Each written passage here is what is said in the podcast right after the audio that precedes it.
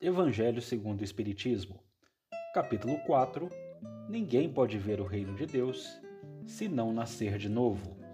Ressurreição e reencarnação. Número 16. Não é, pois, duvidoso que, sob o nome de ressurreição, o princípio da reencarnação era uma das crenças fundamentais dos judeus, que ele foi confirmado por Jesus e pelos profetas de maneira formal, de onde se segue que negar a reencarnação é negar as palavras do Cristo.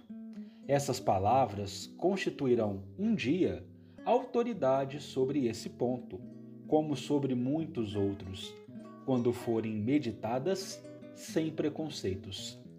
Número 17. Mas a essa autoridade, do ponto de vista religioso, vem se acrescentar, do ponto de vista filosófico e das provas que resultam da observação dos fatos.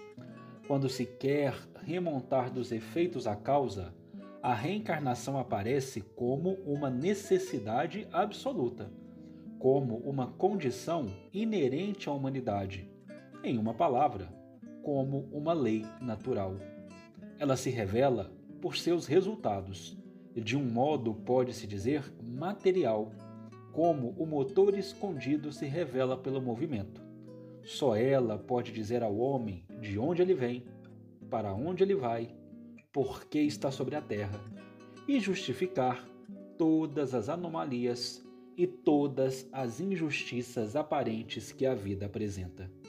Sem o princípio da preexistência da alma e da pluralidade das existências, a maior parte das máximas do Evangelho são ininteligíveis.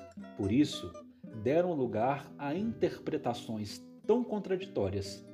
Este princípio é a chave que lhe deve restituir o seu verdadeiro sentido. Encerrando o item ressurreição e reencarnação, Kardec, no número 16, vem nos dizer aquilo que já havíamos anteriormente pontuado.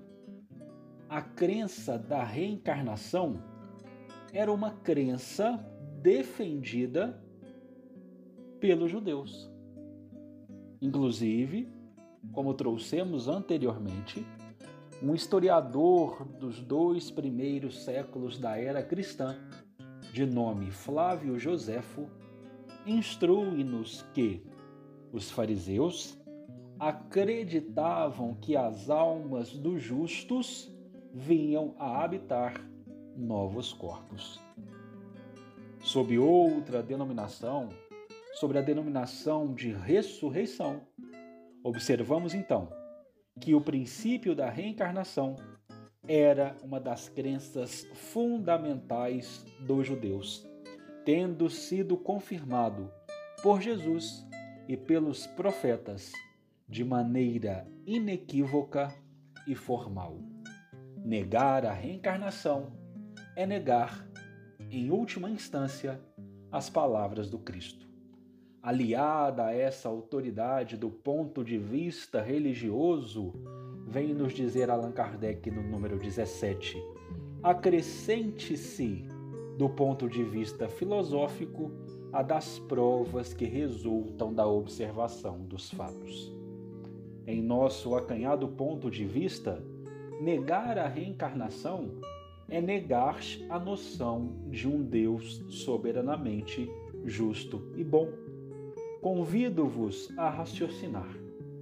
Se somos todos criados no momento do nascimento, se a nossa alma é criada especificamente para a vida que agora experimentamos, se negamos a reencarnação, se negamos a preexistência, se negamos as vidas sucessivas, onde a noção de um Deus soberanamente justo e bom, que permite alguns nascerem plenificados de saúde, de condições que os ventos estão sempre soprando a favor, e outros nascerem em condições miseráveis, deploráveis, com doenças, com enfermidades desde os seus primeiros dias.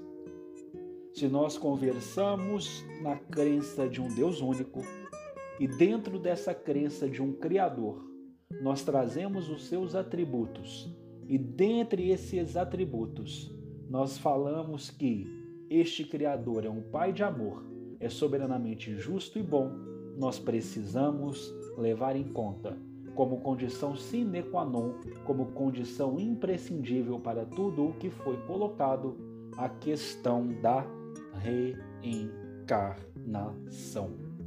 A reencarnação é como o motor escondido que se revela pelo movimento. É uma necessidade absoluta, é uma condição inerente ao gênero humano, é uma lei natural que se revela pelos seus resultados, porque só ela diz ao gênero humano de onde ele vem, para onde ele vai, os motivos das suas provas, das suas expiações e as razões pelas quais se encontra na terra. Todas as anomalias e todas as injustiças aparentes são justificadas pela reencarnação. Além do mais, sem o princípio da preexistência da alma e da pluralidade das existências, muitas das máximas trazidas no Evangelho ficam completamente descabidas, ficam completamente ausentes de entendimento. E é exatamente por este fato que deram origem a interpretações tão contraditórias. Aguçando a curiosidade de todos aqueles que nos escutam, convidamos a uma análise pormenorizada dos concílios realizados para que possamos perceber que até determinado momento a reencarnação era um princípio aceito. E por interesses meramente humanos e particulares, foi retirado dos anais da história. Investiguem, estudem, questionem e percebam que a reencarnação não é uma falácia, é uma verdade, é uma lei concetânea de justiça.